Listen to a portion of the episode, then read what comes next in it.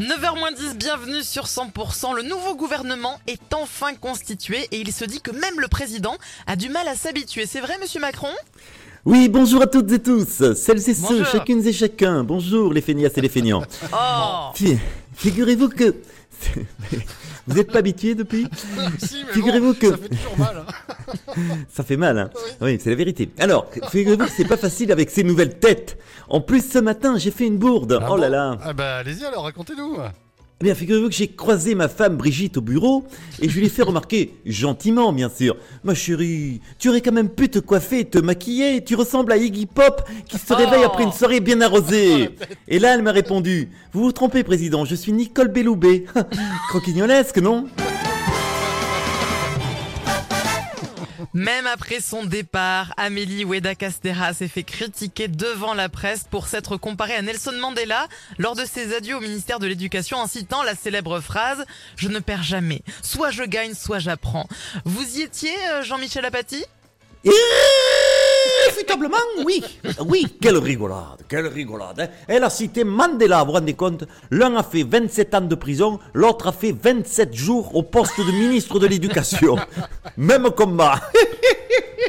C'était d'un comique cette histoire. 27 jours de règne, vous vous rendez compte? T'enlèves les déplacements et les week-ends, elle a tenu son poste une semaine. Elle a découvert son bureau le jour du départ. Elle a voulu remercier, elle a voulu remercier ses collaborateurs, mais elle a pas pu. Eh c'est- oh, à cause de l'émotion, j'imagine. Mais non, elle les connaissait pas, elle les a jamais vus. quelle est drôle, quelle est drôle. Gad Elmaleh et consorts ont du souci à se faire, je vous le dis. Tiens d'ailleurs, vous connaissez la différence entre Amélie Wada Castera et Gad Elmaleh Euh, Non non, Non. Ben y en a pas. Dès qu'ils voient un micro, ils peuvent pas s'empêcher de raconter des conneries. Incroyable, ce samedi 10 février, Greta Thunberg s'est présentée à Saix dans le Tarn pour apporter son soutien aux opposants du projet de création de l'autoroute A69 reliant Castres à Toulouse. Alors là, je dis bravo, mademoiselle, bravo. Ah, vous avez l'air euh, ravi d'un tel soutien, Jean Lassalle.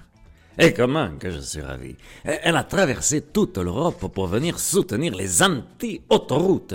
Elle est merveilleuse, cette gamine. C'est une légende de l'écologie mondiale. Vous vous rendez compte? Elle est venue de Stockholm à Blagnac en vélo. Et ensuite, elle a pris une montgolfière pour arriver jusqu'à Saix.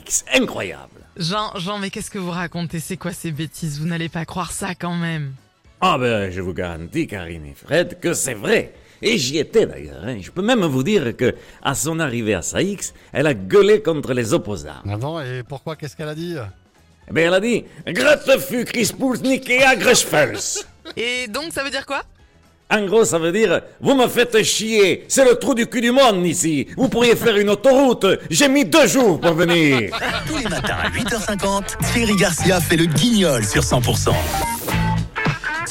Êtes sur 100% tous les jours, mais on vous retrouve également à Ginestas au casino les 28 et 29 février. Et puis à, À la Foix. table du casino. Oui, à la table bien, du casino, la ça table s'appelle du exactement. casino. C'est-à-dire, vous allez être sur la table ou assis à la table? Voilà, exactement, ou sous la table, ça dépend de l'heure. Et, au théâtre et de après, la Poste à Foix. Voilà, au café-théâtre de, de la Poste à Foix, ouais, je suis ravi. Donc le 1 et le 2 mars. Et les places, c'est sûr thierrygarcia.fr Exactement, merci beaucoup. Merci beaucoup, on se retrouve demain. Bisous. Bisous. À suivre, Sound of Legend, ça c'est pour les tubes. Merci d'être avec nous sur 100%.